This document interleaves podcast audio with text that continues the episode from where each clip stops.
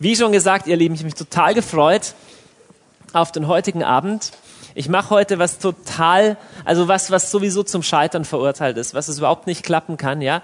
Und zwar, ich, ich will, ähm, ich will über die gesamte Kirchengeschichte sprechen in 60 Minuten. So, also da braucht man normalerweise, studiert man ein paar Semester lang. Das heißt, wenn ich das mache in 60 plus etwa 60 Minuten, heißt das, dass ich total total viele Sachen auslassen werde, manche Sachen total einseitig und verflacht darstellen werde und du wirst nachher sagen, ah, der Hartl wieder unglaublich, wie konnte er das so platt daherbringen? Bitte verzeih mir, ich versuche echt einfach nur so ein bisschen mal einen Überblick zu bringen, weil ich habe diese neue Vortragsreihe, diese neue bisschen so theologische Serie, die auch bisschen anders ist als unsere normalen Donnerstagabende, die habe ich so ein bisschen schnippisch hier so genannt, katholisch als Fremdsprache. Weil ihr wisst ja, wir haben im Gebetshaus oder wir empfinden, dass wir vom, im Gebetshaus echt so das, das Anliegen und das Mandat haben, Christen von unterschiedlichen Kirchen, ohne die verdrehen zu wollen, ohne die von A nach B bekehren zu wollen, zusammenzubringen, dass wir eine Einheit Jesus anbeten, anbeten. So, aber Einheit und Liebe hat auch was damit zu tun, dass man sich gegenseitig kennt und auch in Unterschiedlichkeit respektiert. Und das Problem ist meistens, meines Erachtens, gar nicht, dass wir uns alle so total hassen, sondern das Problem ist, dass wir nicht genau wissen, was meint der eigentliche, der andere eigentlich. Und deswegen habe ich diese witzige ja, dieses, dieses Bild gebracht hier von dem Lexikon und von der Fremdsprache, weil häufig wissen wir gar nicht, was der andere meint. Aber das zeigt gleich mal die, ähm, die Chancen und die Grenzen von so einem Unterfangen. Also, wenn du eine neue Sprache lernst oder wenn du ein Wörterbuch verwendest, dann wirst du dadurch kein Franzose. Ja, auch wenn du vielleicht lernst, kann vielleicht sein, dass in dir irgendwann die Lust groß wird zu sagen, ich brauche jetzt Baguette und, Esp äh, und Kaffee und, und, und, und, und ich ziehe nach Frankreich und so. Aber normalerweise wird erstmal nur passieren, dass du Französisch verstehst. Du sagst vielleicht, meine Muttersprache wird es trotzdem nicht. Aber trotzdem ist Sprachfähigkeit und Verständnis eine absolut essentielle ähm, Grundvoraussetzung für Verständigung und auch für Liebe.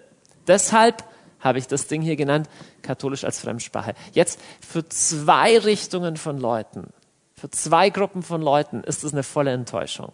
Erste Gruppe, Leute, die sich im Gebetshaus so wohlfühlen, weil all dieser konfessionelle Kram keine Rolle spielt. Die sind erstmal total enttäuscht. Jetzt, wir haben es doch geahnt, der, Ka der Hartl, gell? immer so nett tut er und jetzt kommt dann doch, jetzt kommen die ganzen katholischen Sachen. Für die ist es voll enttäuschend, dass wir da überhaupt drüber sprechen. Ja? Und dann gibt es eine andere Gruppe von Leuten, die sagen, okay, jetzt Johannes, jetzt aber hoffentlich, ja, machst du alle hier gut katholisch und bringst mal die ganzen Argumente, warum die alle, die Nicht-Katholiken total falsch gewickelt sind. Für die wird es auch total enttäuschend, weil das werde ich nicht machen. Ha, ganz schade. So, sondern, ja, genau. Sondern was ich, was ich machen will, ist, ich will, ich will Wortschatz erklären, Verständigung wecken, aber ich will nicht, nicht das eine gut und das andere schlecht darstellen oder sonst. Das ist einfach nicht mein Herz. So, du kannst in Frieden für dich selber entscheiden und so, aber das ist nicht meine, meine Sehnsucht. Meine Sehnsucht ist authentisch, verstehbar zu machen, worum geht's in den unterschiedlichen Sichtweisen. Ich erläutere das als Katholik, ja, das heißt, ich weiß nicht, ob das wie objektiv das sein kann, muss jeder selber urteilen. Ich erläutere das als ein Katholik, der sich freut an seiner eigenen Kirche und Tradition, mit anderem auch bisschen Mühe hat. Auch das werde ich nicht verhehlen, aber in erster Linie als einer, dem es um Jesus Christus geht. Ja? So, jetzt, wenn wir überhaupt anfangen, über das ganze Thema zu sprechen, ist immer erstmal total wichtig die Frage, woher kommt all das? Ja, woher kommen die unterschiedlichen Kirchen? Woher kommt überhaupt die Kirche? Wie hat das ganze Ding überhaupt angefangen?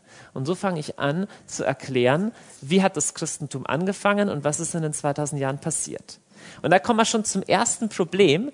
Ich werde das nämlich hier aufzeichnen, so ähnlich wie ähm, einen Fluss oder einen Baum. So, und die erste spannende Frage ist, wie ist es denn mit dem Christentum? Fängt es unten an und wächst empor? Oder fängt es oben an bei der Höhe der biblischen Gemeinde und fällt dann immer weiter ab? Das ist schon mal eine wichtige konfessionsunterscheidende Frage. Denn erstmal die katholische Denkweise wäre ein bisschen mehr so, ja, der Herr, der hat da so den Anfang gemacht und Heilige Schrift und so. Und der Heilige Geist führt dann seine Kirche immer tiefer in die Wahrheit, aber das wächst. So, das ist mehr die katholische Denkweise. Die evangelische oder noch mehr die freikirchliche Denkweise ist die, hey, das Wahre war in der Urgemeinde und dann kamen 2000 Jahre Leute sind ein bisschen doof und Hexenverbrennung und so und wir müssen eigentlich zurück zu dem richtig guten Ursprung. Deswegen ist der da oben und, und, und, und alles andere ist eher eine Abwahlbewegung. So. Ihr merkt schon, ich polarisiere total und übertreibe total. Aber es ist ein bisschen so zwei unterschiedliche Denkweisen. Jetzt, was ich heute mal mache, als einfach von dem Bild her eines historischen Wachstums. Es ist keine Wertigkeit, so es wurde immer besser. Aber ich fange jetzt mal von unten an, weil ich das Bild zeichne wie ein Same von einem Baum und der Baum hat sich dann verästelt und manche Zweige sind abgefallen und andere und so weiter. Also ich finde dieses Bild ganz toll und deswegen fange ich mal an. Und da wird es auch schon total schwierig. Gell? Mit was fängt es denn an?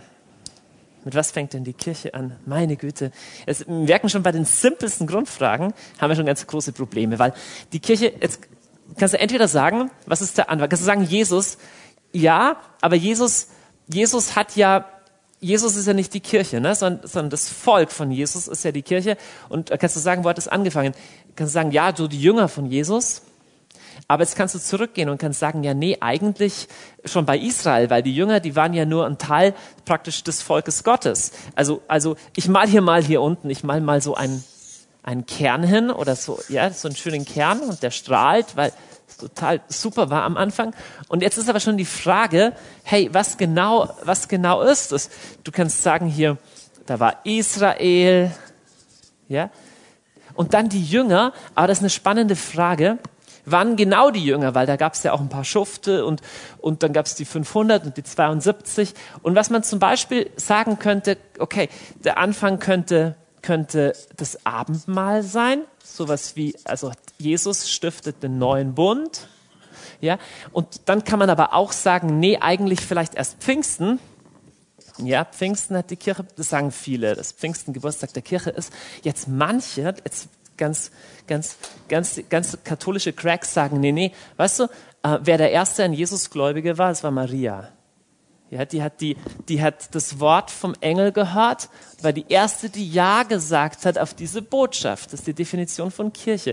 Hat auch was die Definition für, für sich. So, ihr merkt schon, so ganz einfach ist es nicht. Aber sicher ist auf jeden Fall, die Kirche hat angefangen. Okay, da haben wir Übereinstimmung. Also der Baum fängt an zu wachsen. Ja, und dann passiert was, was absolut entscheidend wichtig ist. Und zwar gibt es einen jungen Mann, der heißt Saulus von Tarsus oder Paulus. Und was unter Paulus passiert, ist, dass das Christentum sich rasend schnell ausbreitet in der heidnischen Welt. Also nicht in erster Linie unter Juden, sondern in erster Linie unter Griechen und dann unter Römern. Und zwar so schnell, dass innerhalb von ein paar Jahrzehnten in diesem ganzen immensen Gebiet vom ganzen Mittelmeerraum überall christliche Kirchen entstehen. Ich schreibe mal den Namen Paulus hin, weil der von massivem Einfluss war. Das bisschen Traurige, oder nicht nur bisschen, das massiv Traurige, was in der gleichen Zeit sich aber schon anbahnt, ist ein größer werdender Konflikt mit den Judenchristen und immer mehr auch mit dem Judentum, so dass wir, ich mal hier mal den Davidsstern hin, so dass wir leider schon im Ende des ersten Jahrhunderts oder innerhalb des erst, der ersten 100 äh, Jahre Christentum eigentlich schon die erste Spaltung in der Kirche haben. Und zwar vertrocknet langsam dieser Zweig oder er wird auch abgeschnitten, kann man so oder so deuten, dieser Zweig des messianischen Judentums. Ja? Sondern ähm, man merkt mehr und mehr, das Christentum wird mehr griechisch und dann lateinisch geprägt und dieses jüdische Erbe wird unterbelichtet. Das ist ein erster eigentlich tragischer Akt, der hier passiert. Was in dieser Zeit auch passiert, ist natürlich relativ bekannt, ist, dass das Christentum verfolgt wird. Also im Römischen Reich, die Christen versammeln sich mitunter sogar in Katakomben, wie hier links im Bild, und Christen werden in einzelnen Verfolgungswellen zu Tausenden hingerichtet. Es gibt ganz dramatische Situationen, wie das im Kolosseum im Rom, hier rechts im Bild, Dutzende oder vielleicht sogar Hunderte von Christen gleichzeitig gekreuzigt wurden und Leute schauen zu. Ganz unglaubliche Vorstellung. Und verschiedenen Wellen werden Christen verfolgt. Die erste massive Verfolgungswelle ist unter dem Kaiser Nero. Was auch in dieser Zeit schon ähm, schon reinfällt, oder ich mal hier mal, ach komm, ich mal mal das Kolosseum, ich schau mal. Es wird heute ein bisschen künstlerisch, ja. Ich mal hier mal, mal hier mal das Kolosseum. Das, das war damals natürlich noch sehr intakt, ne? So, Kolosseum, ja, so, Kolosseum. Und ist sehr gut, sehr schön. Und was in der Zeit auch schon ist, ja, das kann einem passen oder kann einem nicht passen, aber in der Zeit gibt es auch definitiv schon die ersten Kirchenstrukturen. Also die haben nicht nur alle im Geist geruht und in Sprachen gebetet, sondern da gab es auch eine Kirchenordnung schon. Und die älteste, die es gibt, ist die sogenannte Didache. Und die Didache ist so etwa um 100 nach Christus entstanden und da steht schon so Sachen drin, wie wie das mit der Taufe geregelt ist. Da hast du auch schon so Ansätze von ne, von Ritus. Da ist zum Beispiel schon beschrieben, wie ja wie die Eucharistie, wie das Herrnmal zu feiern ist. Und auch im zweiten Jahrhundert gibt es schon Texte, die ausführlich dokumentieren, dass es das Bischofsamt gibt und dass es gewisse Sakramente gibt und so weiter. Wie das genau aussah, da gibt es eine Diskussion, aber es gibt auf jeden Fall schon eine gewisse Struktur.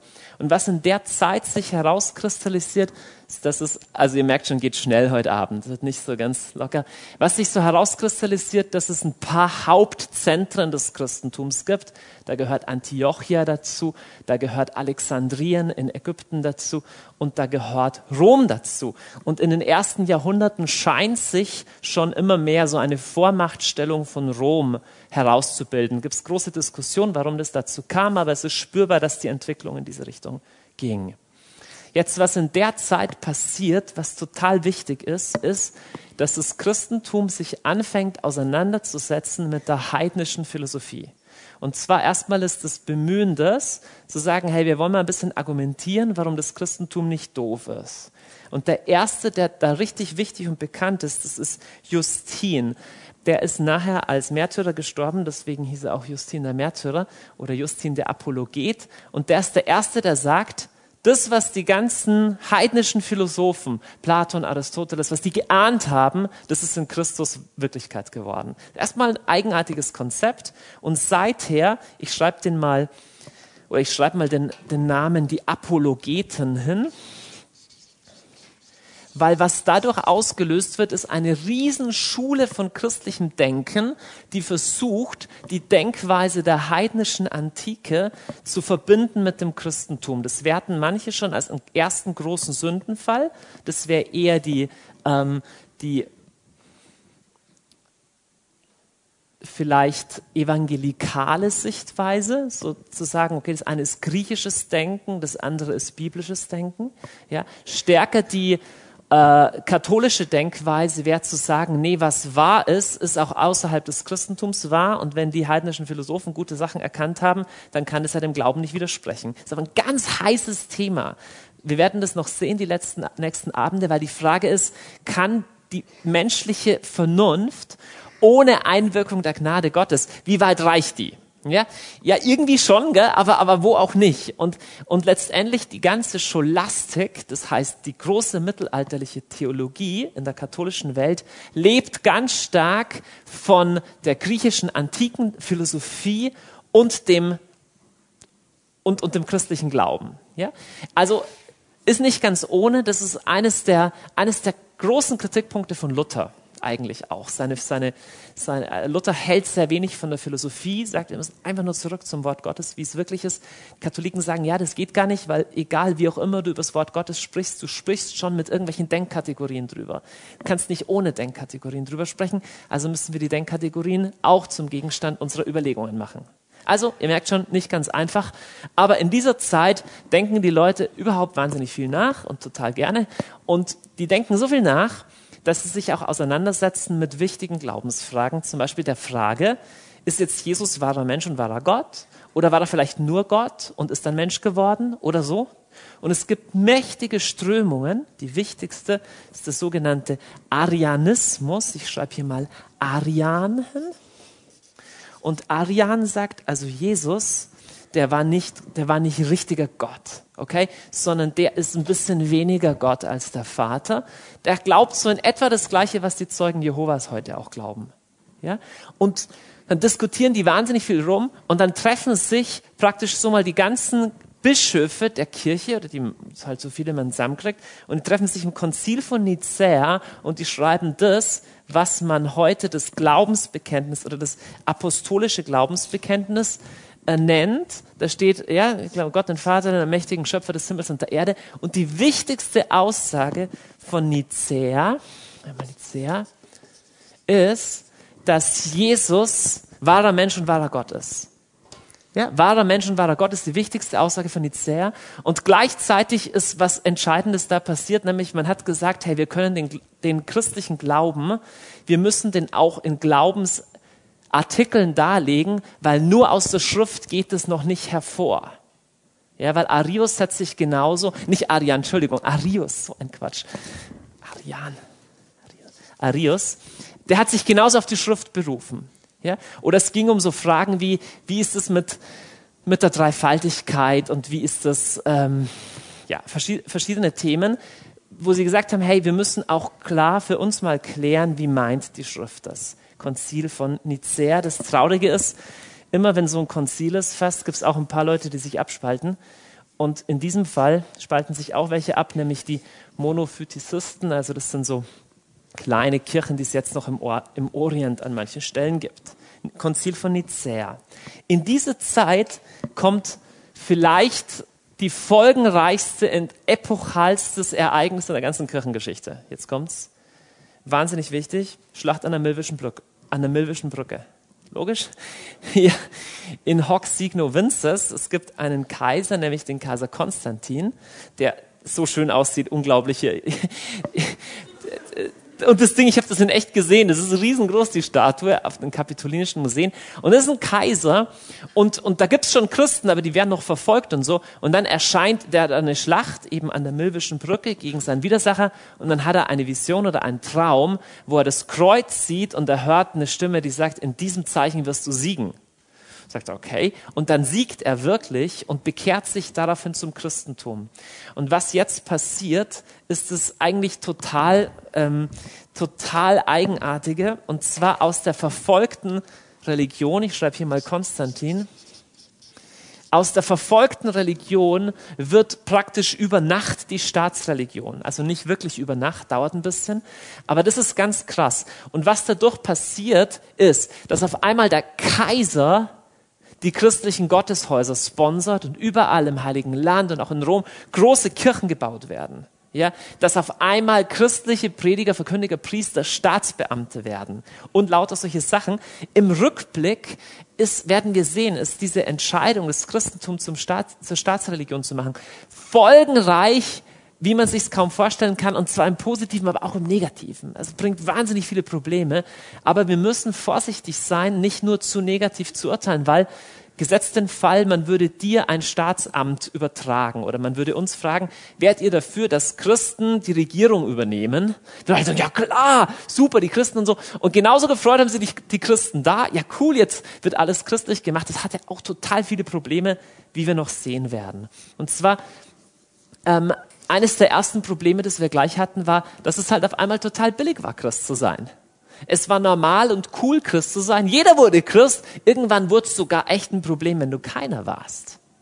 So, das heißt, früher waren nur die bereit, Christen zu sein, die bereit waren, für den Glauben zu sterben. Und jetzt sind es auf einmal hin zum Kunst. Das heißt, es hat definitiv zu einem Abfall ja, des Niveaus und der Leidenschaft geführt. Wir wissen nicht genau, wann die Christen aufgehört haben, Zeichen und Wunder und Charismen in Realität zu erleben. Aber ich bin mir sicher, dass diese hin Bewegung hin zu einer Volkskirche einen, einen geistlich lähmenden Charakter hatte.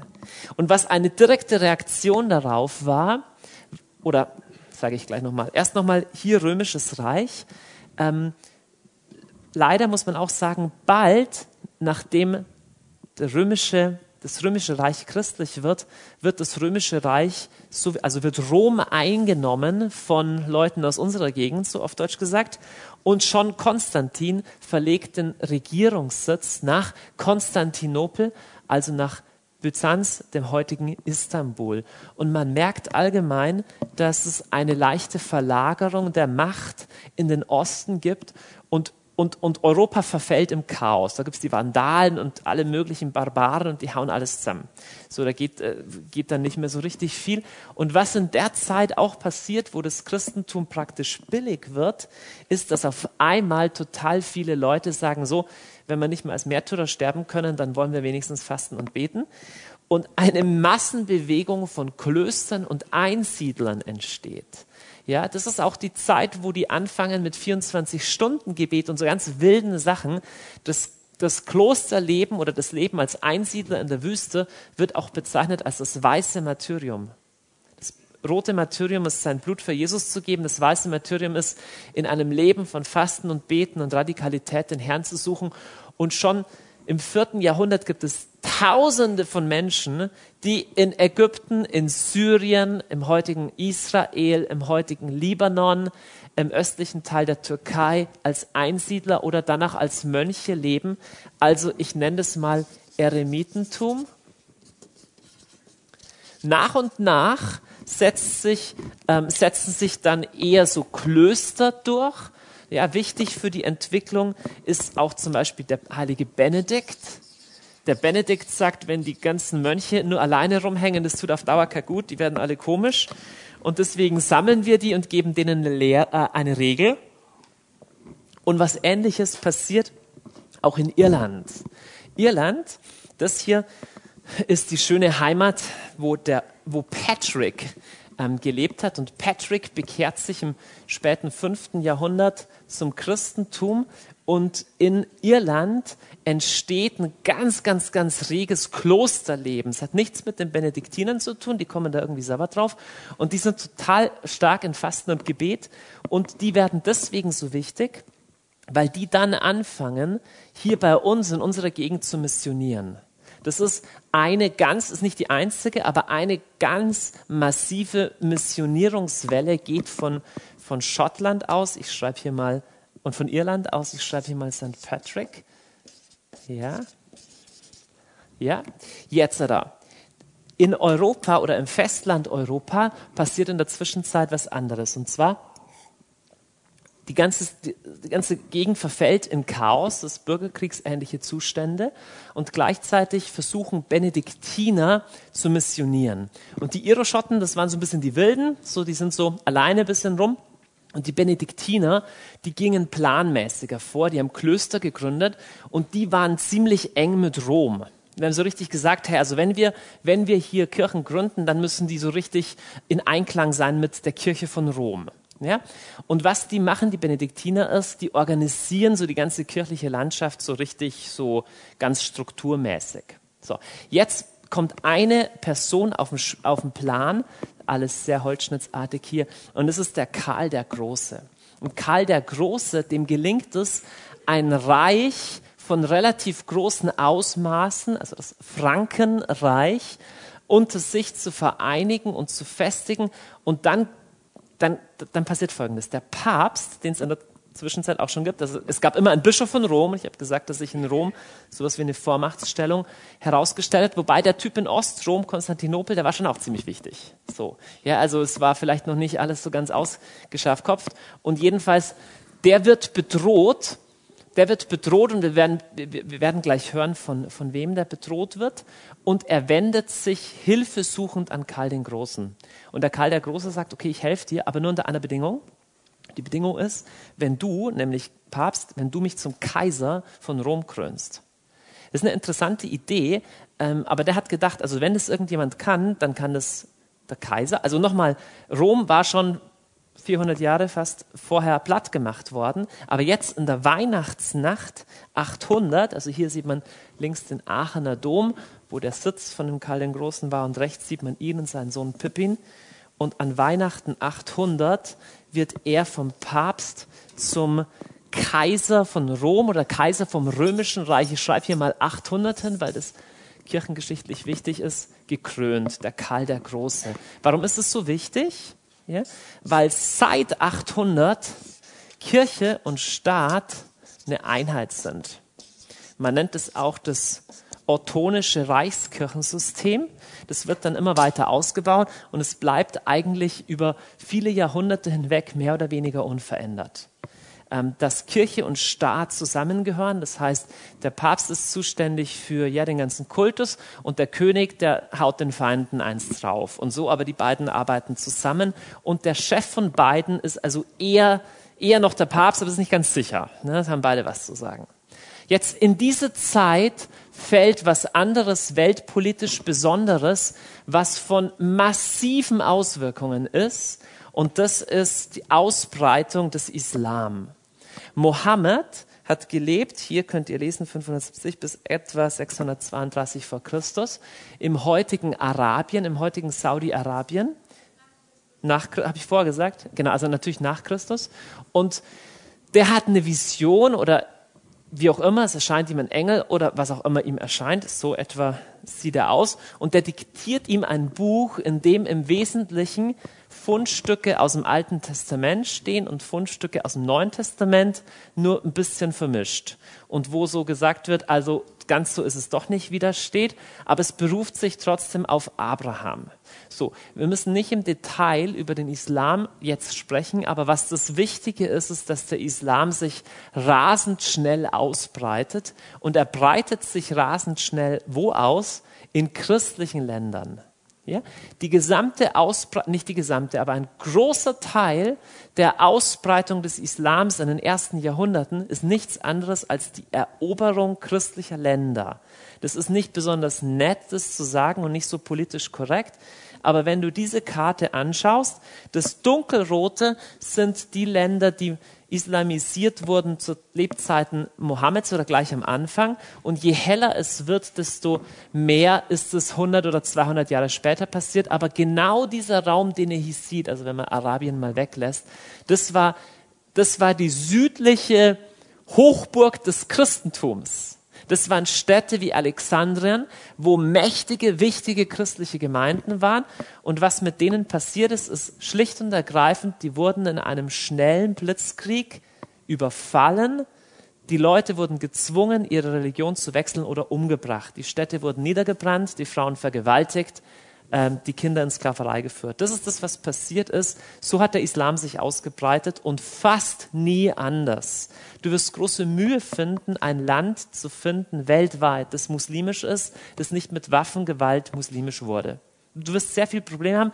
Häufig werden Islam und Christentum gleichgesetzt. Du wirst große Mühe haben, ein einziges Land zu finden, das nicht freiwillig christlich wurde, oder ein Land zu finden, das mit Waffengewalt christianisiert wurde. Du wirst große Mühe haben. Es gibt eigentlich keine christliche Konfession, die Bekehrung zum Christentum mit Waffengewalt gut geheißen hat. Selbst zur Blütezeit der spanischen Inquisition oder Mittelalter oder sonst wie war es immer gängige Meinung, auch in der katholischen Kirche, dass du nicht zur Taufe gezwungen werden kannst und darfst. Also das möchte ich ganz klar sagen. Es gab viel Unrecht, auch in der Kolonialisierung, das passiert ist, aber die Idee war nie die, dass du ein christliches Land erober, dass du ein heidnisches Land erobern und christianisieren kannst mit Waffengewalt. Keine christliche hat es je gelehrt.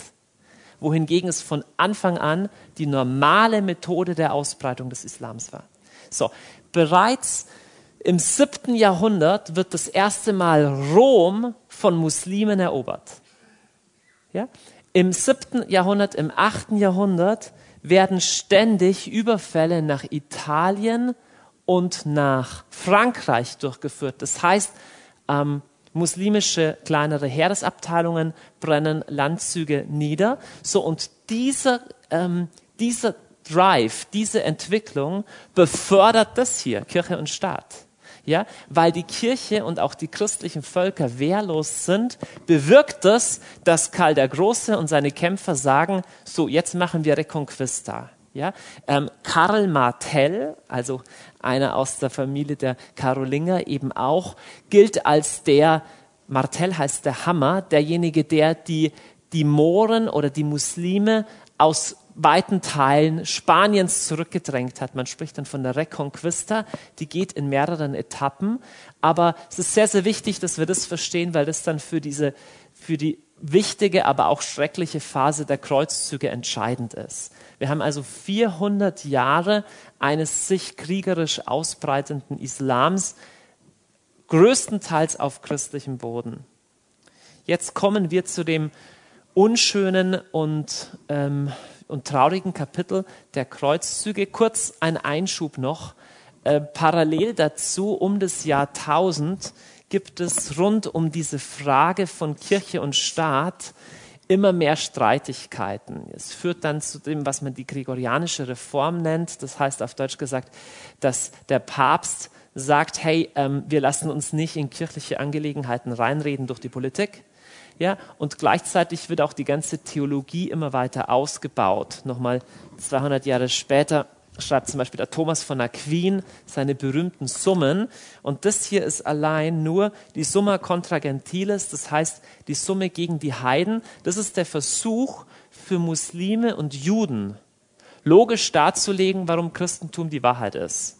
So viele Bücher. Und dann hat die Summa Theologica geschrieben, die ist etwa zehnmal so dick und so. Also das heißt, ein unglaublicher Eifer, den Glauben darzulegen, auch durchaus im Dialog mit anderen Religionen. Aber das System wird halt immer schwieriger und auch immer verkopfter. Luther wird nachher sagen, dass es sich auch immer weiter von der Schrift entfernt. Okay, aber erstmal mittelalterliche Theologie, ein Riesending. Um das Jahrtausend passiert eine total verhängnisvolle und tragische Sache. Wer weiß, was im Jahr 1054 passiert? Im Jahr 1054 zerbricht die Einheit zwischen Rom und Byzanz.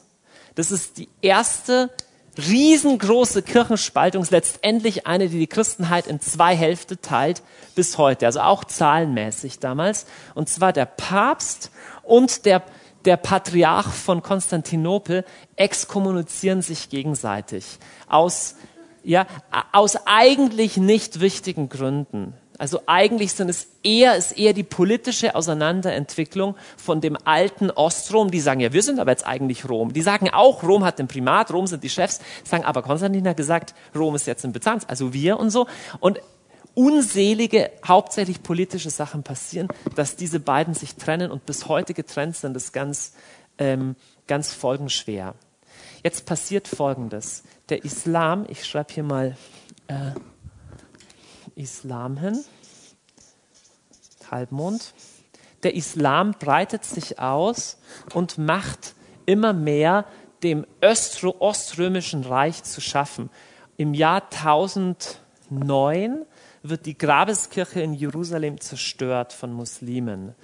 Und christlichen Pilgern wird es zunehmend unmöglich, die Städten zu besuchen. Das war ein ganz wichtiges Thema über all die Jahrhunderte, die Städte zu besuchen, wo Jesus gelitten hat und auferstanden ist.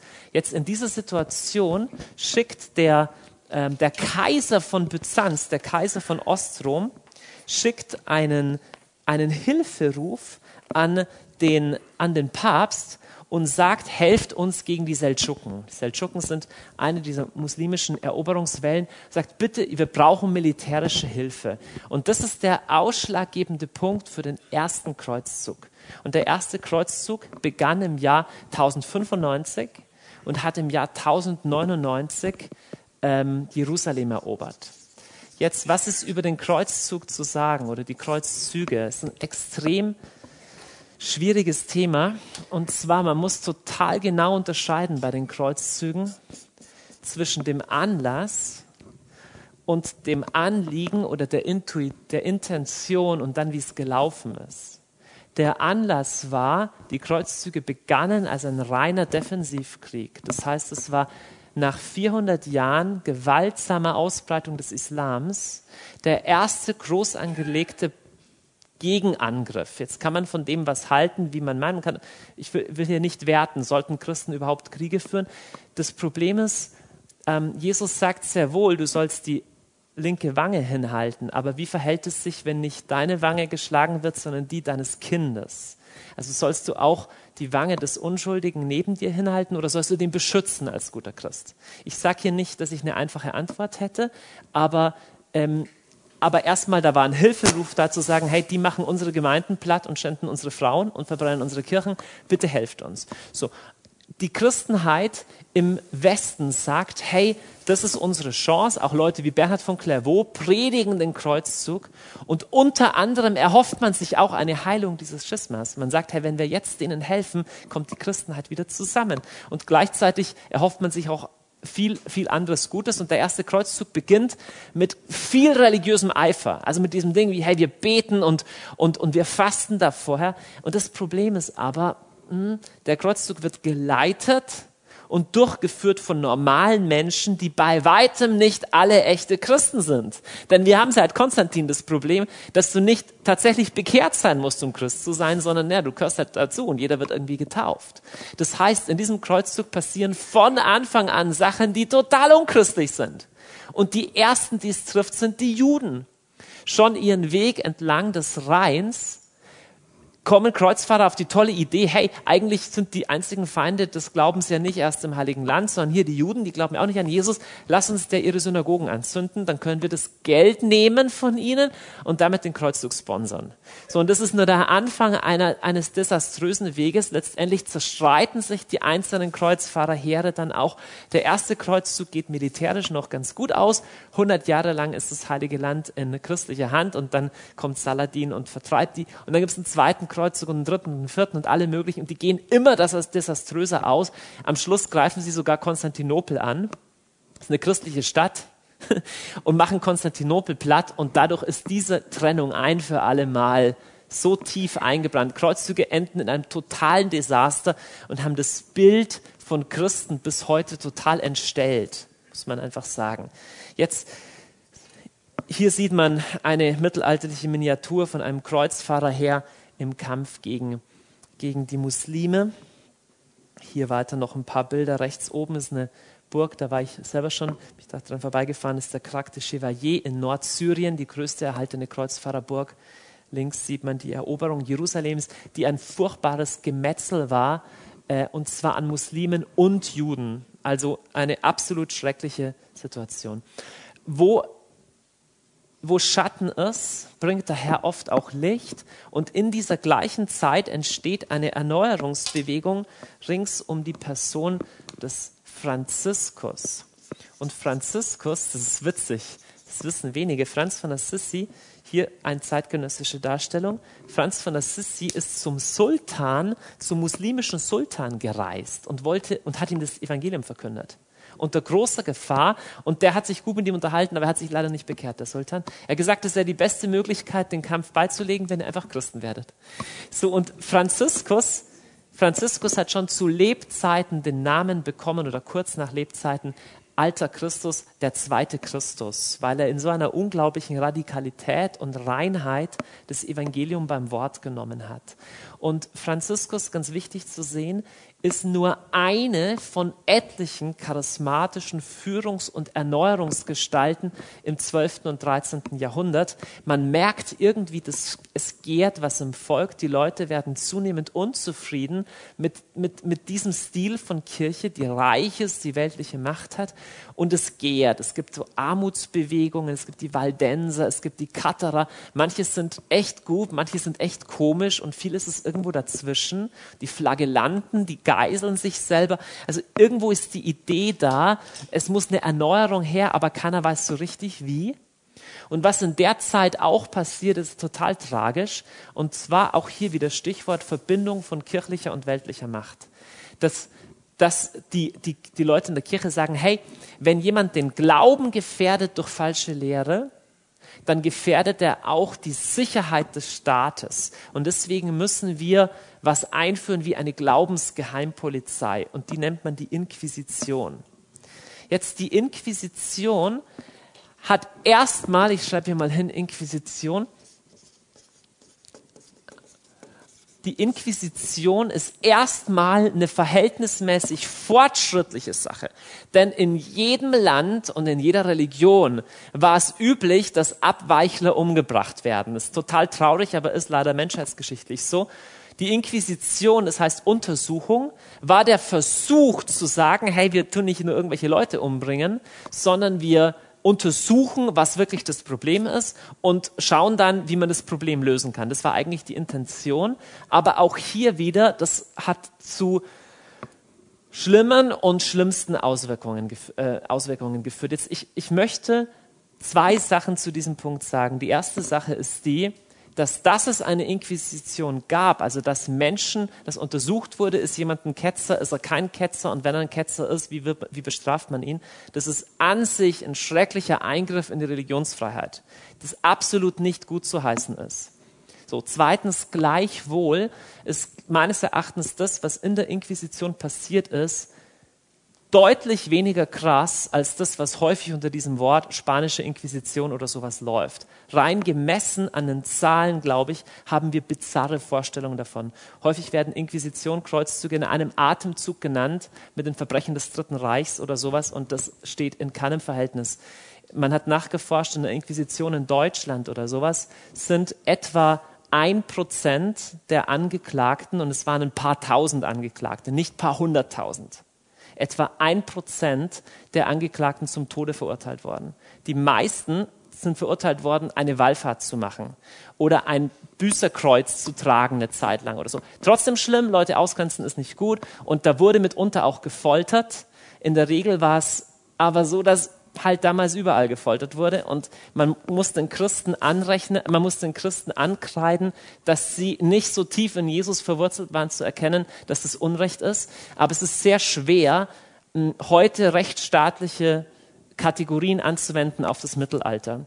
Und was ich auch sagen möchte, ist, es gab immer in der Kirche eine lebhafte Diskussion oder auch wichtige theologische Stimmen, die gesagt haben, es darf nicht gefoltert werden, es darf in Glaubensfragen keinen Zwang geben. Das haben die prominenten Vordenker des Christentums immer gesagt. Es war eher ja, der Angestellte, der Kerkermeister oder sonst wie, die die auch grausam zugegangen sind. Aber einfach nur, ich möchte das nicht kleinreden, aber eine Zahl bringen. Spanische Inquisition insgesamt oder Inquisition in Spanien, wo sie am schärfsten war, auf 300 Jahre betrachtet, kann man sagen, gab es vielleicht zwischen 30 und 80.000 Todesopfern.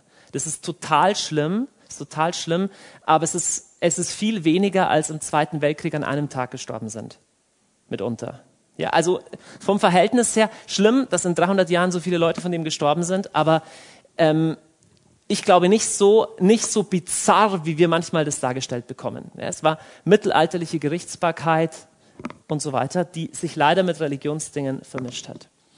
Jetzt, was passiert ist im 13. und dann im 14. und dann im 15. und dann im 16. Jahrhundert, ähm, ist, dass die Kirche mehr und mehr auch weltliche Macht gewonnen hat und sich ähm, in einer Epoche, die man die Renaissance nennt, besonders äh, vereinigt hat und ergötzt hat an antikem Prunk. Renaissance bedeutet auch die Wiedergeburt, damit ist gemeint die Wiedergeburt der Antike. Und in die Zeit fällt auch ähm, der Bau des Peterdoms, Petersdoms. Wir finden das heute, es sieht etwas so aus hier, ein ganz schönes Bauwerk, aber du kannst sagen praktisch, die päpstliche Macht ist da am Höhepunkt, die sind unglaublich reich, übrigens teilweise mit Geld aus Augsburg, die Fugger, die haben das alles finanziert und so. Ähm, in der Zwischenzeit ist, ist, übrigens auch Amerika entdeckt worden, ja, das nur so ein Vorbeigehen. So, und, und an dieser, an dieser Kirche der Renaissance ähm, ärgert sich zunehmend ein Teil der Christenheit. Und das hat nicht mit Martin Luther begonnen, sondern die Reformation ist ein komplexes Phänomen. Es gab schon quer durch das 15. Jahrhundert reformatorische Gärungen, sowas wie die böhmischen Brüder, sowas wie Jan Hus, die Hussiten und ähnliche. Aber Martin Luther hat dem Ding so richtig den Drive verpasst. Martin Luther war ein Augustinermönch im äh, in Wittenberg, also im heutigen oder auch im damaligen Thüringen. Und Martin Luther kommt in einer in einer herausragenden Situation in der Nacht, man spricht es von dem Turmerlebnis, über die Bibelstelle im Römerbrief Kapitel 1, Vers 17. Jetzt, du musst verstehen, Martin Luther war selber ein Mensch, der sehr, sehr stark von Gewissensnöten und Skrupeln ge äh, geplagt war. Das heißt, er hat ständig das Gefühl gehabt, dass es Gott nicht recht machen kann. Und man kann gut annehmen, dass die Theologie, die er gehört hat und das kirchliche Leben, das er erlebt hat, das total gefördert hat. So, Martin Luther liest in der Bibel Römer 1,17, der Gerechte wird durch Glauben leben. Und bei ihm macht es einen Donnerschlag. Er sagt, hey, ich werde vor Gott gar nicht gerechtfertigt durch all meine frommen Taten, sondern durch Glauben. Und dann denkt er, denkt er nach und sagt, hey, Moment, jetzt wird hier die, die, die, die Petersdom, der wird durch Ablasshandel, da wird der, wird der bezahlt und man soll hier alle mit Bußgebete und hier und da noch was machen. Das kann es doch nicht sein. Und erstmal als theologischen Diskurs schreibt er, wie das ist mit der Rechtfertigung. Und dann geht's weiter. Also er, er stößt einerseits gleich auf, auf, auf, auf Kritik halt von den katholischen oder den, den, den amtskirchlichen Theologen. Und gleichzeitig gibt es viele, die das begeistert aufnehmen. Und ich glaube ganz stark, dass Martins Luthers Anliegen sowieso war nicht, eine neue Kirche zu gründen oder eine Spaltung herbeizuführen, sondern er wollte reformieren. Und ich glaube, dass Hartherzigkeit und Stolz und Missverständnis, ich befürchte das sagen zu müssen, auf beiden Seiten dazu geführt hat, dass man sich nach wenigen, Ta nach wenigen Jahren gegenseitig verdammt hat.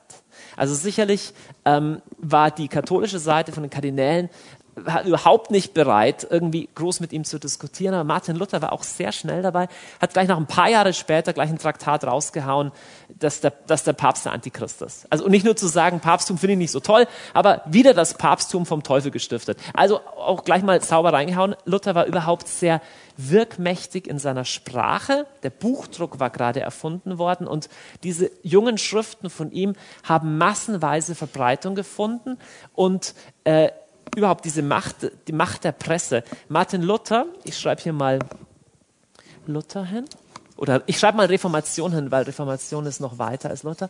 Martin Luther war nicht der Erste, der die Bibel ins Deutsche übersetzt hat. Es gab schon die Wulfila Bibel aus dem 5. Jahrhundert oder so im Gotischen, gab jede Menge Übersetzungen schon, aber die Martin Luther Übersetzung war besonders gut gemacht, leicht verständlich und wurde durch die Presse rausgehauen und fand massenhafte Verbreitung. Deswegen wurde Martin Luther besonders auch für die Bibelübersetzung bekannt. Und nach und nach hat sich die Lehre der Reformation durch die drei Solas äh, definiert. Das heißt Sola Scriptura, nur die, nur die Bibel.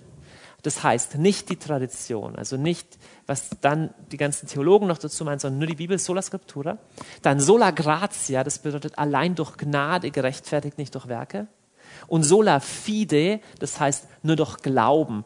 Manche sagen auch noch solus Christus, also nur Christus ist der einzige Mittler, das heißt und nicht die Heiligen oder und nicht irgendein Priester. So, das ist die reformatorische Lehre, die äh, in unterschiedlichen Ländern unterschiedliche Ausprägungen nimmt. In Deutschland ist Martin Luther ziemlich wichtig, aber in den meisten anderen Ländern nicht. In der Schweiz ist Johannes Calvin ganz wichtig und der wird dann wichtiger als Luther in der neuen Welt, denn mittlerweile ist Amerika entdeckt. Und Calvin betont noch stärker als Luther die gesellschaftliche Veränderung. Und zwischen Calvin und Luther ist ein bisschen so, dass Calvin betont, dass Gott allmächtig ist und dass das mit dem freien Willen vom Menschen nicht so richtig das Ding ist, sondern dass Gott souverän ist. Das ist so die zentrale Lehraussage von Calvin. Und zwischen Calvin und Luther gibt es auch etliche Differenzen, Abendmahl und so weiter. Jetzt, die lutherische Bewegung die ist am Anfang so total stark und dann gibt es die Bauernkriege 1525 und dann erwartet man, dass Luther sich auf die Seite der Bauern stellt, aber das tut er nicht, sondern er stellt sich auf die Seite der Fürsten und es endet in einem ziemlichen Gemetzel gegen die Bauern und dadurch ebbt die lutherische frühe Bewegung ein bisschen ab. Man muss richtig verstehen, auch für Luther ist die Verbindung von Staat und Kirche völlig klar. Natürlich gehören Staat und Kirche zusammen, für Calvin genauso. Calvin richtet sogar so ein Reich in Genf auf, wo die äh, Calvinisten herrschen und das ist nicht richtig cool. Da wird dann Tanzen verboten und da gibt es dann Ausgangssperre und stattdessen verpflichtende Bibellektüre für alle. Also irgendwie, die sind auch noch nicht ganz von dem Trip runter, der mit Konstantin begonnen hat, sozusagen, dass man den Glauben ver ver verordnen kann. Jetzt, was in der Zeit auch passiert, ist, dass beide Seiten, katholisch und evangelisch, sich mehr und mehr gegeneinander verhärten. Ja, die Katholiken machen ihr eigenes Konzil, das ganz wichtig ist. Die sagen, wenn ihr Reformation wollt, können wir auch. Wir machen das Konzil von Trient. Das ist kirchengeschichtlich ganz wichtig. Aber was auch passiert ist, dass auch beide Waffen kaufen. Ja, der Karl V., der Kaiser, der hat große Probleme, weil die Türken mal wieder angreifen. Also all die Jahrhunderte durch versuchen Muslime weiter ähm, das christliche Europa anzugreifen. Und Karl V. will das Reich zusammenhalten, sagt, ihr habt keinen Bock auf eure Protestantisierung. Übrigens ganz heiß. Ähm, Karl V. über Protestantismus, klassisch. Katholizismus klafft auf Protestantismus. Karl, äh, Luther sagt vor, vor dem Reichstag, hier stehe ich, ich kann nicht anders, Gott helfe mir, Amen. Das heißt, er appelliert an das eigene Gewissen. Karl V. sagt, der Kaiser, ein Einzelner kann irren, die ganze Kirche kann aber nicht irren, deswegen bleibe ich bei dem, was die ganze Kirche lehrt. So, merkst du, zwei echt extrem unterschiedliche Wahrnehmungen klaffen aufeinander. Ja? Ähm, wer hat recht? Schwer zu sagen. Jetzt Karl V. Ähm, führt schon den ersten Krieg gegen die, gegen die Schmalkaldener. Das heißt, schon Lutheraner haben ein militärisches Bündnis schon im 16. Jahrhundert. Dann wird der Augsburger Religionsfrieden geschlossen 1555. Der kann es trotzdem nicht verhindern, dass ein paar Jahre später der große konfessionelle Krieg ausbricht, den man heute den 30-jährigen Krieg nennt. 30-jähriger Krieg stimmt nicht wirklich, sondern eigentlich war es ein Chaos von einzelnen schrecklichen Kriegen, bei dem ich, glaub, ich glaube, in manchen Landstrichen die Hälfte der Bevölkerung in Deutschland stirbt absolut grauenvoll. Ich nenne es 30 Jahre Schrecken. Man sieht rechts oben eine Abbildung, die heißt der Galgenbaum. Das heißt, die Kriegsgräueln, die von beiden Seiten verübt werden, sind unglaublich. Unglaublich. Christen bringen sich gegenseitig um. Und meines Erachtens, ich habe die Theorie schon mal gebracht, meines Erachtens ist dieses Gräuel ein Hauptmotor der Aufklärung. Aufklärung ist dann diese Geisteshaltung im 18. Jahrhundert zu sagen, wir verlassen uns nicht so sehr auf göttliches Offenbarung, sondern auf Vernunft. Weil sie sagen, hey, wenn wir nach Religion gehen, dann hauen wir uns alle den Schädel ein. Wir sehen, wie brisant das Thema von Einheit unter Christen ist. Es ist nicht ohne. So gleichzeitig passiert was, was wahnsinnig wichtig ist, und zwar ist es die Weltmission. Ich habe hier ein bisschen ein spöttisches Foto von der Weltmission, von einem Missionar aus dem frühen 20. Jahrhundert, weil das ein bisschen beides zeigt. Also durch die, durch Christoph, Christoph Kolumbus, auch schon vorher, aber speziell durch Christoph Kolumbus, werden auf einmal ganze Kontinente mit dem Evangelium erreicht. Häufig werden sie aber gleichzeitig mit dem westlichen Imperialismus erreicht. Das heißt, mit dem Anspruch zu sagen, wir sagen euch auch, wie man leben soll. Ganz viele afrikanische und andere Bürgerkriege und Unruhen leiten sich noch davon her, dass die Westler irgendwann mal ein koloniales Reich aufgerichtet haben. Dann sind sie gegangen und dann war Chaos. Und der westliche Missionar hat den Glauben gebracht. Häufig hat er aber auch westliche Unterdrückungssysteme mitgebracht. Das ist ganz traurig. Aber nicht nur das, es gab unglaublich wunderbare Beispiele auch. Zum Beispiel Franz Xaver, im 16. Jahrhundert entsteht ein katholischer Orden, der ganz wichtig wird. Das sind die Jesuiten. Und einer der ersten Jesuitenmissionare ist Francisco de Xavier, de Xavier der, der massive missionarische Auswirkungen hat in, in Südostasien, in China hinein, in Japan hinein. Viele sterben als Märtyrer, viele erleben Zeichen und Wunder. Ganz, ganz, ganz, ganz massiv. Was Ähnliches passiert bisschen später, ausgehend von Deutschland über die Herrnhuter muss ich nicht so viel verlieren. Ähm, ich möchte nur sagen, die ganze evangelische Bewegung, die hat zunehmend mehrere Ausprägungen. Und zwar gibt es den Pietismus, den Puritanismus und so die, die Orthodoxie. Und damit ist gemeint, so die evangelische Staatskirche, die wird vielen ein bisschen zu, ähm, zu fad und deswegen spricht man vom Pietismus. Das sind die Leute, die mehr auf die Frömmigkeit Wert legen. Das sind so Leute wie ähm, der Gründer der Herrnhuter. Und in Puritanern spricht man hauptsächlich in England. Das sind Leute wie Jonathan Edwards. Wenn wir noch hören, das ist deswegen wichtig, weil die heutige charismatische Szene, in der wir sind, hat ganz stark dort ihre Wurzeln. Also Leute, die sagen, hey, wir wollen sehr unmittelbar Gott erleben, wir wollen nicht in erster Linie theologische Systeme aufbauen. Jetzt die Herrnhuter in Herrnhut in Ostdeutschland, die fangen richtig an zu beten und ausgehend von Herrnhut gibt es eine weltweite Missionsbewegung, die ganz massiv ist. Gleichzeitig ist überhaupt eine Phase, also das 17. und 18. Jahrhundert, von vielen geistlichen Erneuerungsbewegungen in der katholischen Welt speziell ist von großer Bedeutung die mystische Erweckungsbewegung, kann man sagen, von Teresa von Avila. Teresa von Avila kommt mit einem ganzen eigenen Ansatz und sagt, hey, im Christentum geht es nicht in erster Linie um Regeln, geht es auch nicht in erster Linie um Dogmatik, sondern es geht um die Umgestaltung des inneren Menschen. Und ich schreibe Bücher drüber und es wird Schule bildend, jede Menge neue Klöster entstehen, ganz bedeutsame Bewegung. Im Englischen passiert ein bisschen was Ähnliches, und zwar John Wesley fängt an mit dem, was nachher der Methodismus wurde, und Jonathan Edwards fängt mit dem an, was irgendwann, was man später, er fängt nicht damit an, aber Puritanismus nennt. Das heißt, ein sehr radikal auf die Bibel zurückgehendes Christentum, das sehr stark von Erweckungen schon geprägt ist. First Great Awakening, Anfang des 18. Jahrhunderts, kennt praktisch so ähnliche Phänomene wie die charismatische Bewegung auch schon und Massenbekehrungen. So ein ganz neuer Schwung von Christentum, der da kommt. Ich möchte jetzt noch ähm, über ein trauriges Kapitel in der gleichen Zeit sprechen. Es ist kaum vorstellbar, dass es in der gleichen Zeit noch passiert, aber das ist, wird auch häufig diskutiert und es ist die Hexenverfolgung. Hexenverfolgung ist ein Thema in allen oder in so gut wie allen Kulturen der Menschheit. Kann man sagen, wie kommt man denn da drauf? Aber weißt du, wann die meisten Hexen von wem verbrannt wurden? Ja, in den letzten paar Jahrzehnten in Afrika. Ja, und zwar in nichtchristlichen Re äh, Regionen. Hexenverfolgung gibt es in, im alten China, gibt es praktisch in, in fast allen Stammesreligionen. Frag mich nicht warum bedauerlicherweise auch im Christentum. Der Augustinus, der warnt schon davor, sagt, Hexenglaube ist ein Schmarrn. Und dann gibt es schon beim Konzil von Paderborn 785 die Erklärung, dass Hexenverfolgung nichts taugt. Und trotzdem gibt es immer wieder Wellen von Hexenverfolgung.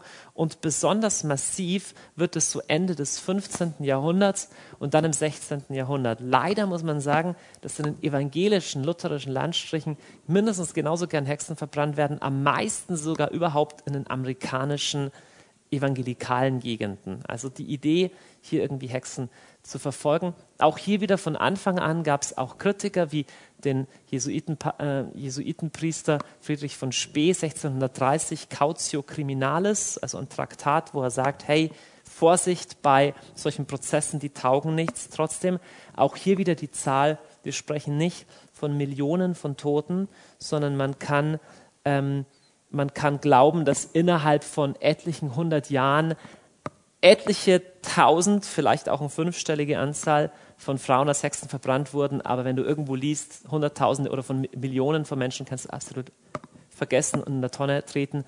Millionen von Toten haben atheistische Diktaturen im 20. Jahrhundert vorgebracht, äh, hervorgebracht, aber keine Inquisition, das kannst du einfach vergessen. Trotzdem ein trauriges Kapitel, ein schlimmes Kapitel. Jetzt, was hier passiert im 18. Jahrhundert, ist, dass die ganzen Naturwissenschaften total zulegen und es entsteht die Phase der Aufklärung. Das ist deswegen wichtig, weil sie auch die christliche Theologie stark beeinflusst. Wir kommen jetzt schon ein bisschen, die wichtigsten Sachen haben wir, wir kommen schon langsam zum Ende. Aber die Aufklärung ist praktisch die Geisteshaltung zu sagen, das Entscheidende, was der Mensch wissen kann, kann er durch seine Vernunft wissen. Und sowohl in evangelischer auch als auch in katholischer Theologie nimmt das Einfluss in die evangelische noch deutlich mehr. Friedrich Schleiermacher, solche Leute später dann sind stark geprägt von der Meinung, dass natürliche Vernunft und christlicher Glaube sich nicht widersprechen dürfen. Und wo sie sich widersprechen, muss der Glaube korrigiert werden. Das ist also der Anfang der kritischen Bibelwissenschaft, wo man sagt, wenn, wenn wir Wunder uns nicht vorstellen können, weil Isaac Newton hat ja festgestellt, die, Mensch, die Welt funktioniert wie eine Maschine, dann ergo müssen wir schlussfolgern, dass es keine Wunder gibt. Im 19. Jahrhundert merken die Leute, dass nur mit Vernunft ist alles ein bisschen kühl und deswegen entsteht die schöne literarische und künstlerische und philosophische Strömung der Romantik. Und in der Romantik betont man eher so, hey, das Gefühl im Glauben. Und die Romantik ist deswegen wichtig, weil sie für viele so ein bisschen eine katholische Renaissance bringt. Überhaupt im 19. Jahrhundert gewinnt der römische Katholizismus an, einer gewissen Stärke wieder. Ich werde euch nachher zeigen, wodurch. Allgemein sonst 19. Jahrhundert, was passiert da sonst? Genau die Industrialisierung. Ich mal hier mal so eine Fabrik hin. Die Industrialisierung führt zu zwei Sachen. Das erste, sie führt zum Kommunismus. Kommunismus wird über 100 Jahre hinweg einer der größten Feinde des Christentums sein. Millionen von Märtyrer hervorbringen. Und zweitens führt es dazu, ähm, zur Entwicklung der christlichen Soziallehre, katholische Soziallehre, dass man sich auseinandersetzt mit, hey, wie kann gerechtes ähm, Leben aussehen. Vieles, was wir heute in SPD-Grundsatzprogrammen haben und dass wir Krankenversicherung haben, Arbeitslosenversicherung, verdanken wir christlichen Vordenkern. Evangelischerseits gibt es große, große karitative Werke, auch ich denke an Leute wie George Muller. 19. Jahrhundert ist das große Thema, wie werden wir mit der sozialen Frage fertig. Dann kommen wir zu einer Figur, die sicherlich sehr kontrovers ähm, ist, und das ist der Papst Pius IX. Papst Pius IX ist Papst über weite Teile des 19. Jahrhunderts hinweg und der fährt einen Kurs, wo er sagt, Freunde, Aufklärung, das könnt ihr selber, das machen wir nicht, sondern stattdessen schreibt er praktisch Briefe und Enzykliken gegen das ganze moderne Gewäsch, gegen den Kommunismus und gegen den Sozialismus und gegen den Modernismus und eigentlich gegen fast alles, was auf Ismus endet.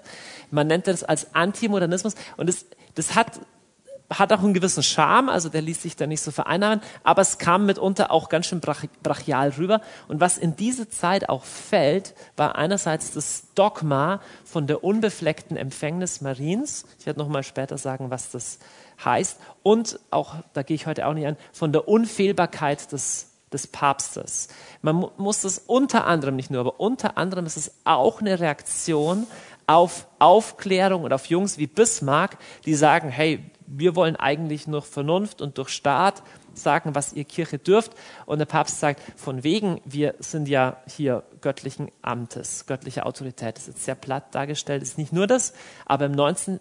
Im 19. Jahrhundert wird so diese Macht des Papstes, das römische Primat, dass also der römische Papst der totale Chef ist, ähm, wird, wird, wird, wird ähm, am weitesten ausgebaut. Jetzt an der Schwelle zum 20. Jahrhundert passieren zwei schöne Sachen. Das eine ist die Entstehung der Pfingstbewegung. Das ist einerseits 1901. 1901 ähm, ent, entsteht in der ja, in Topeka, Kansas, fangen ein paar Leute an, zu, äh, Sprachen zu beten. Aber das noch Wichtigere ist das 1906 und das ist die Azusa Street Revival. Azusa Street ist in Pasadena, also praktisch Los Angeles. Und diese Bewegung, also dass Menschen anfangen, körperliche Heilungen zu erleben, dass sie anfangen, in Sprachen zu beten, äh, zu reden, prophetisch äh, zu, zu, zu reden, verbreitet sich innerhalb weniger Jahre auf die ganze Welt. Und heutzutage ist ich weiß nicht, mindestens ein Viertel, ich glaube sogar mehr als ein Viertel aller Christen weltweit ist pfingstlich oder charismatisch geprägt und es ist die am schnellst wachsende Größe innerhalb des Christentums. Deswegen ist dieses Datum 1906 von epochaler Bedeutung. Fast gleichzeitig, witzigerweise, entsteht auch das, was man als ökumenische Bewegung bezeichnet. Das heißt, dass wir aufhören, uns zu bekriegen und stattdessen miteinander beten es gab immer wieder Leute, die ökumenisch gedacht haben, aber so richtig Schwung gewann das ab etwa 1910, dass man auch gesagt hat, hey, wir, ja, wir beten zusammen, wir übersetzen Bibeln zusammen. Dann kommt allgemeine Phase von etlichen Jahrzehnten, wo die Kirche immer wieder in der Situation des Widerstandes ist. Allgemein, das wäre wirklich ein lohnendes Thema für einen ganzen Abend, die Frage Kirche im Dritten Reich ähm, Kirche im spanischen Faschismus, Kirche im, im Kommunismus, quer durch das 20. Jahrhundert, sterben mehr Christen als Märtyrer als alle Jahrhunderte zusammengerechnet zuvor. Allein im KZ Dachau waren 5000 katholische Priester.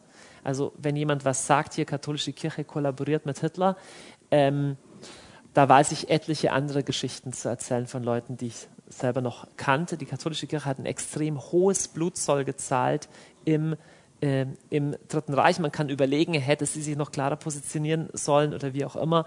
Da gibt es unterschiedliche Theorien. Die evangelische Kirche war sehr gespalten an dem Punkt. Es gab eine extrem starke, bekennende Kirche, die mit einer Klarheit, die den meisten Katholiken abgegangen ist, ähm, sich gegen Hitler gestellt hat. Aber es gab auch eine große evangelische Volkskirche, die sich von Hitler einfangen ließ. Im Kommunismus gab es auch teilweise beide Strömungen, aber auch im Kommunismus, China, ähnliche Länder, Hunderttausende von Christen für ihren Glauben gestorben. Übrigens eine sehr ökumenische Angelegenheit, immer Katholiken und Evangelische zusammen. Ähm, das heißt, da gab es keinen Unterschied. In der katholischen Welt noch ganz bedeutsam, nur noch zum Abschluss, in den 60er Jahren das Zweite Vatikanische Konzil. Das ist ein Kirchenkonzil, wo ein großer Ruck durch die Kirche ging hinzu, dass die Laien mehr betätigt sind, auch hinzu, das Wort Gottes wieder mehr in den Mittelpunkt zu nehmen, hinzu, sich missionarisch mehr für die Welt zu öffnen, rauszukommen, bis hin aus so einer Bunkermentalität. Und dann, wir freuen uns sehr darüber, quer durch die ganzen Kirchen die charismatische Bewegung, speziell seit den 60er Jahren, die mittlerweile praktisch um die ganze Welt gefegt ist.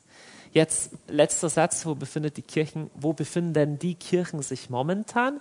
Ich glaube momentan seit der 68er Bewegung ist der größte Feind oder die größte Herausforderung für alle christlichen Kirchen ist der Säkularismus. Das heißt, dieses Ding wie, hey, dass eigentlich die Gesellschaft sich mehr und mehr von Gott wegbewegt und Christen ähm, verbietet, ihre Stimme zu erheben in entscheidenden Fragen und Kirchen sich unterschiedlich positionieren.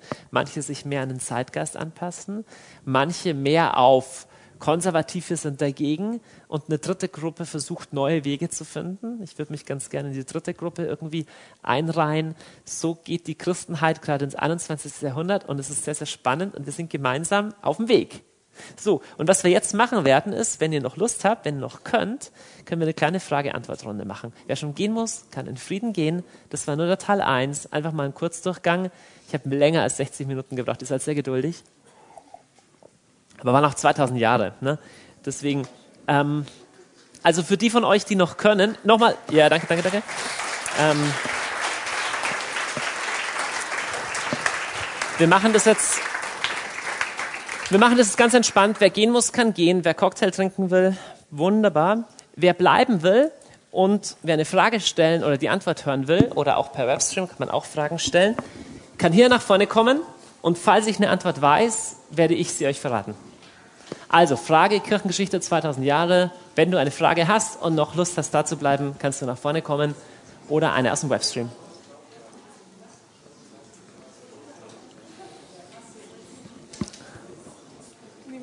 Einfach nehmen und reinreden. Okay, also ich habe die Frage, wodurch äh, das Judentum oder die messianischen Juden äh, vertrocknet sind. Du hast nur kurz gesagt, dass das vertrocknet wurde, dieser Zweig. Gab es da irgendein Ereignis, ein geschichtliches oder irgendetwas, was das ausgelöst hat? Es gibt viele Theorien dazu. Ähm, ich würde mal sagen, es gibt äußere Faktoren, wie das, dass einfach ähm, das heutige Israel, also Palästina, von den Römern platt gemacht wurde und die Juden ähm, zerstreut wurden. Es gab auch die zunehmende Sprachbarriere, also dass die Christen zunehmend kein, kein Hebräisch mehr konnten, sondern nur noch Griechisch und Lateinisch. Es gibt auch manche, die sagen, es war der zunehmende Einfluss Roms, dass man einfach Rom als das Zentrum sehen wollte, dass man sich von den Juden distanziert hat. Manche sagen auch, dass es verdeckten Antisemitismus bei den Kirchenvätern gab bei Leuten wie Origenes oder so oder Johannes Chrysostomus, da gibt es verschiedene Theorien. Ich persönlich bin mir nicht ganz sicher. Ich kann nur sehen, dass es schon im, Neuen Testament gibt es auch an manchen Stellen offensichtlich schon Hinweise, dass es zwischen Judenchristen und Heidenchristen leider auch Spannungen gab. Ich glaube aber, dass das eine der Versöhnungen sein wird, die passieren wird, bevor Jesus wiederkommt. Also ich habe da großen Glauben.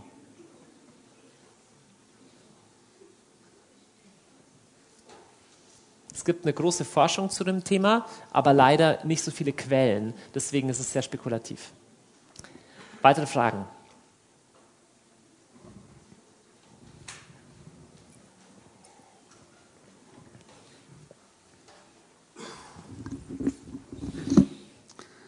Vielleicht ist weniger eine Frage. Also, Nur Fragen bitte. Ich Nur, versuch's. Nur Fragen. Ich versuch's, Nur Fragen. ich versuch's, okay. Also Jesus, Jesus sagt, wer zum Schwert greift, wird durchs Schwert umkommen.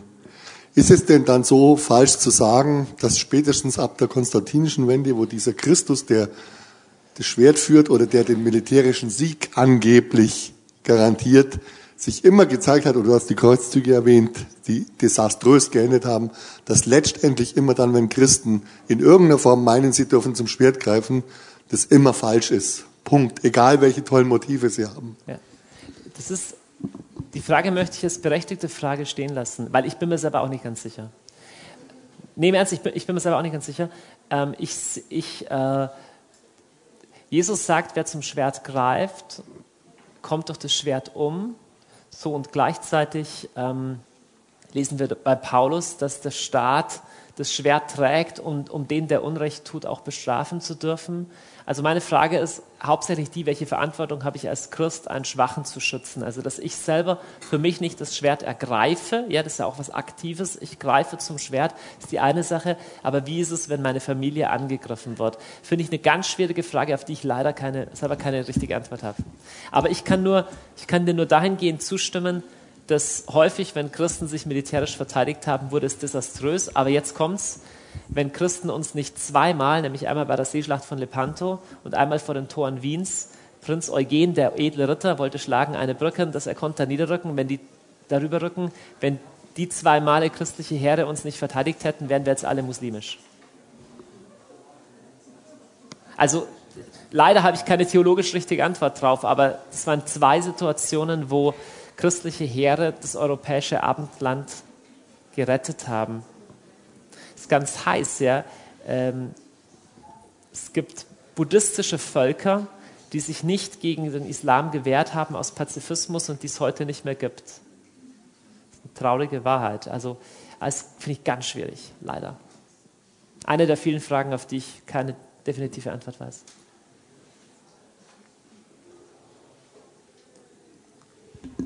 Ich möchte noch eine Frage stellen, ähm, die eine, eine, wie soll ich sagen, eine Idee zum Islam ist. Und zwar, dass vielleicht der Islam äh, entstanden ist oder, oder ein, ein Ursprungsgefühl des Islams eine, äh, herauskommt aus dieser Geschichte von Abraham und Sarah, wo der erste Sohn der Ismael Klar äh, verstoßen worden ist und dass dieses Minderwertigkeitsgefühl äh, irgendwie im Islam sich durchzieht und immer gegen die Christen ist. Was sagst du dazu? Also ich habe jetzt die letzten Tage erst Genesis gelesen, also 1. Mose, und das ist echt interessant. Schon da hat man die Polarität oder diese Spannung zwischen Ismael und Isaak und die Muslime berufen sich tatsächlich auf Ismael. Ja, ich glaube, dass es da wenn du das weiter denkst, ist natürlich heiß, weil Ismael, das war halt nicht Gottes Plan, dass es so läuft, sondern es war menschengemacht. Und für mich ist ganz klar, dass der Koran kein Einfall von, von Gott ist. Natürlich nicht. Es ist eindeutig eine Fälschung, ist eindeutig ein, äh, ein, ein Surrogat, ein Ersatz, aber Gott widerspricht sich nichts. Völlig klar. Ich weiß nicht, wem auch immer Mohammed den Koran eingeflüstert hat, eingegeben hat. Also der Erzengel Gabriel war es sicher nicht, weil der hat ein paar hundert Jahre vorher zu Maria gesagt, dass sie den Sohn Gottes empfangen wird. Also der gleiche Engel ist der schizophren oder also ganz klar. Und ich glaube, dass es, dass es in die Richtung gehen könnte mit Ismael. Mhm. Nächste Frage. Auch im Webstream gerne, wenn ihr eine Frage habt, könnt ihr sie stellen. Habe gleich zwei Fragen. Und zwar die erste Frage ist, du hast es jetzt sehr stark quasi wie eine historischen, geschichtliche Entwicklung dargestellt. Gibt es da irgendwelche Prophetien oder wie auch immer in der Bibel, im Alten oder im Neuen Testament, die diese Entwicklung quasi vorhersagen oder ahnen lassen? Das ist die eine Frage. Und die zweite Frage, gibt es irgendwelche ähm, ernsthaften Dokumente oder Überlegungen, dass das Christentum auch in andere Bereiche der Erde, wie zum Beispiel nach Asien, nach China, irgendwann getragen wurde, in einer sehr frühen Phase, aber dort quasi wieder verloren gegangen ist. Also er, zur ersten Frage, gibt es Prophetien? Natürlich jede Menge. Also eine zum Beispiel schon mal Jesus, dass er sagt, der Heilige Geist wird euch in die ganze Wahrheit führen. Das ist auf jeden Fall eine Prophetie, die eine Entwicklung vorsieht. Dann natürlich haben wir alles, was im Thema Endzeit und es Eschatologie geht. Wenn Jesus sagt, bevor ich wiederkomme, wird dieses Evangelium vom Reich allen Völkern gepredigt, ihnen zum Zeugnis, beinhaltet das eine Entwicklung, die noch nicht abgeschlossen ist bis heute, wo also Jesus offensichtlich eine Kirchengeschichte vorsieht oder auch so Sachen wie ähm, selbst viele werden vom Glauben abfallen. Also natürlich gibt es jede Menge von äh, jede Menge von, von, von, von Verheißungen und natürlich viele lesen die Offenbarung des Johannes auch nicht nur, dass sie die letzten paar Jahre der Endzeit betrifft, sondern Hinweise auf die ganze Kirchengeschichte bietet. Erste Frage. Also auf jeden Fall gibt es das. Zweite Frage. Natürlich, es gibt jede Menge, äh, jede Menge Nationen, die christlich waren und es im Laufe der Zeit ähm, nicht, äh, also irgendwann nicht mehr waren. Also ganz Nordafrika gehört dazu. Ganz ähm, weite Teile Persiens gehören dazu, die ganze Türkei gehören dazu. Das sind es alle Länder, die halt nachher islamisiert wurden. Mir fällt keine christliche Nation ein, die ohne Zugriff des Islams praktisch entchristianisiert wurde, aber das müsste man nachforschen, vielleicht schon Europa. Nordkorea. Nordkorea ist auch ein Fall, wo Christentum massiv zurück. Es war, war keine komplett christliche Nation, aber es gab starke christliche Kräfte. Also gibt es auf jeden Fall etliche Beispiele. Leider. Frage aus dem Webstream. Warum ist bis heute das Konzil in Nicea so wichtig bezüglich Kirche? In Klammern, Mormonen anerkennen Nicea nicht. Oder, also die Frage. Ja, warum ist das so wichtig? Weil es ein christologisches Konzil war, weil es darin um Jesus Christus ging und bei Jesus Christus geht es um alles. Deswegen ist auch, deswegen gelten Mormonen und auch Zeugen Jehovas nicht als Christen, weil sie von der Aussage, dass Jesus wahrer Mensch und wahrer Gott war, abweichen und weil sie in der Regel auch zusätzliche biblische Bücher haben. Die Zeugen Jehovas nicht, aber die Mormonen schon. Und es gibt so ein paar ist schon witzig. Es gibt ja eine gewisse Ökumene schon. Es gibt zum Beispiel eine, eine ganz klare überkonfessionelle Verständigung darüber, wann jemand überhaupt nicht mehr als Christ gelten kann. Und das ist zum Beispiel sowas, wenn man neben der Heiligen Schrift oder wenn man weitere Bücher zur Schrift hinzufügt, das ist ein No-Go, oder auch hinter Nicea zurückgeht. Das heißt, wenn jemand sagen würde, Jesus war kein wahrer Mensch und wahrer Gott, hätte er den Boden des christlichen Verlassens. Also ist auch ganz heiß, das Konzil von Nicea wird ja auch heute von allen christlichen Konfessionen anerkannt. Also die Frage war, warum ist es so wichtig? Die Antwort ist, weil es darin um Jesus geht. Und der Frage, ob Jesus wahrer Mensch und wahrer Gott war, entscheidet sich schon wahnsinnig viel.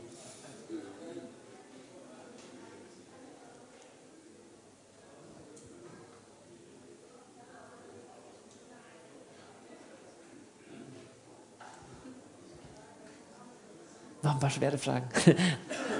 Nein, es ist schon schwer. Als heutigen Feind des Christentums hast du den Säkularismus genannt. Wo siehst du die Esoterik?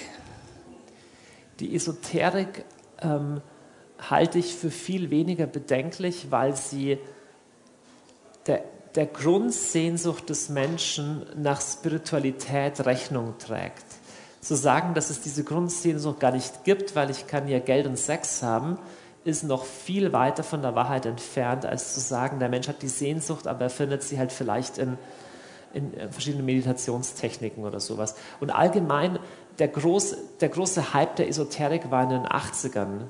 Also das ist eigentlich kein Markt, der stark am Wachsen ist.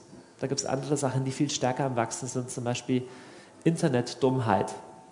Also, nee, einfach Ma Massenverblödung durch Massenmedien. Das finde ich viel bedenklicher, viel bedenklicher als, als also ich würde sagen, ein aufrechter, ein aufrechter Esoteriker, der hat wahrscheinlich ein ziemlich gutes Gespür, dass es was Geistliches gibt, der ist viel näher an der Wahrheit als einer, der sagt, hauptsächlich kann Computer spielen. Und vergessen hat, dass er Gott vergessen hat.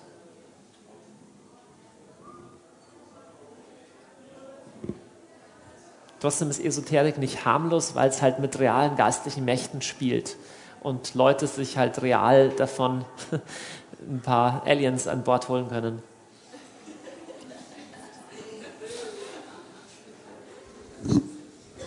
Weitere Frage aus dem Internet.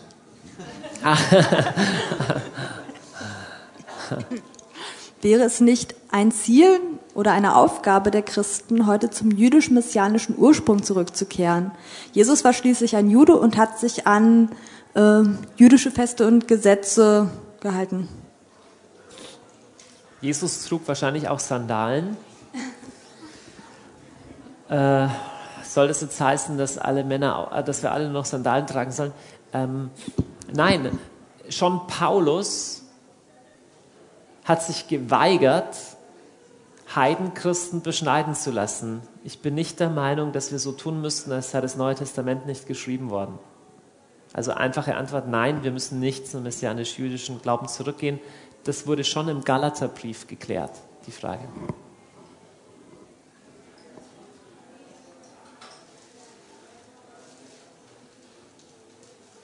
Die Debatten, welche Feste und so, das, das ist eine ganz heiße Nummer weil im Neuen Testament ähm, die jüdischen Festvorschriften aufgehoben sind. Wenn wir Christen Fest, Feste feiern, hat es einen völlig anderen Charakter. Es hat nicht diesen, diesen Charakter von Gesetzeskraft. Und da, wo Christen ihn mit Gesetzeskraft feiern wollen, dann leben sie noch ein bisschen unter ihrem neutestamentlichen Niveau ich würde sagen, wenn jemand Jude ist und findet zu Jesus und ist messianischer Jude, dann feiere ich das und finde das sehr, sehr schön. Aber daraus eine Verpflichtung für Heidenchristen zu machen, ist unbiblisch.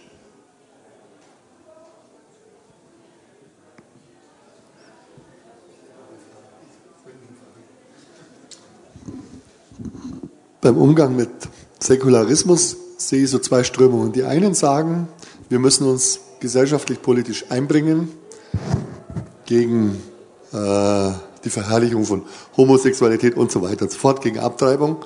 Die anderen sagen, nee, das ist völlig falsch.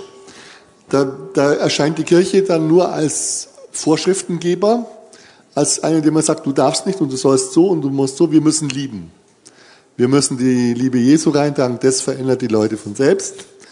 Was denkst du? Ähm, ich denke, dass es kein Widerspruch zwischen beiden ist, sondern wir, wir müssen in der, in der Lehre klar sein und trotzdem liebevoll. Das ist das Ziel. Ähm, in der Lehre müssen wir klar sein. Denn wenn du schaust, es gab Christen, die mit dem gleichen Argument blauäugig mit dem Kommunismus umgegangen sind, blauäugig auch mit dem, mit dem Nationalsozialismus umgegangen sind, weil sie gesagt haben, hey, wir wollen nach wie vor eine Sprache sprechen, die verstanden wird in völkischem Deutsch und so. Und im Nachhinein urteilen wir über sie und sagen, wie konntet ihr so doof sein? So, also wir müssen nahe an den Leuten dran sein, aber klar im Wort. Und ich glaube, dass es Berufungen von Leuten gibt, die mehr das und mehr das sind. Ich glaube, es gibt Leute, die mehr die Berufung haben, Petitionen gegen Bildungspläne zu starten und Bücher zu schreiben und andere haben mehr die Berufung, ähm, als Lehrer vor Ort zu sein und mit jungen Leuten zu arbeiten, von denen Leute auch homosexuell empfinden oder zu anderen Religionen gehören, da kann nicht das Ziel sein, denen immer nur die Leviten zu lesen. Es ist einfach die Frage, wo hat der Herr dich hingestellt? Einfaches Beispiel, wenn zu mir ein junger Mann kommt und ich habe solche Gespräche, der zu mir sagt, Johannes, hey, ich, ich, ich bin schwul und wie soll ich das handhaben? Sage ich dem nicht, hey, jetzt lesen wir das Buch von der Gabriele Kubi und du, was da passiert auf der EU-Ebene ist total schlimm. Ja, das hilft dem überhaupt nicht. Sondern du, ich bete mit dem, ich gehe mit dem durch und wenn er 20 Jahre lang mit mir spricht und es sich ändert nichts, dann werde ich ihm nicht die Freundschaft kündigen, weil so gehst du mit Menschen um, die dir nahe sind. Okay? Aber wenn ich auf einer Plattform stehe und befragt werde, Johannes, wie denkst du über Thema XY, kann ich nicht nur sagen, du, ich habe einen guten Freund, der ist voll nett und ich bin immer lieb zu dem, weil ich muss Leuten auch Orientierung geben. Also einerseits die Frage, vor welcher Plattform bist du, andererseits auch, was ist deine spezielle Berufung in dem? Also um das krasse Beispiel auszuspielen, es gab beides. Es gab Wehrmachtspriester, die gesagt haben, ich bin nicht für Hitler, aber ich will bei den Jungs an der Front sein, wenn sie sterben und ihnen noch von Jesus erzählen. Okay, die anderen haben gesagt, nee, ich verkündige von der Kanzel, dass das falsch ist, auch wenn ich dafür als Märtyrer sterbe. Und Leute gesagt, ich wird keiner, keiner hören, du wirst einfach sterben. Und sie haben dadurch Zeugnis abgegeben. Und es ist schwer zu urteilen, ob eins von beiden definitiv falsch war.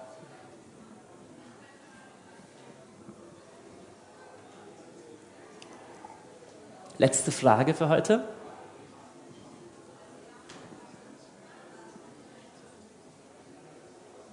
Ansonsten Cocktail. Okay. Webstream-Flagge.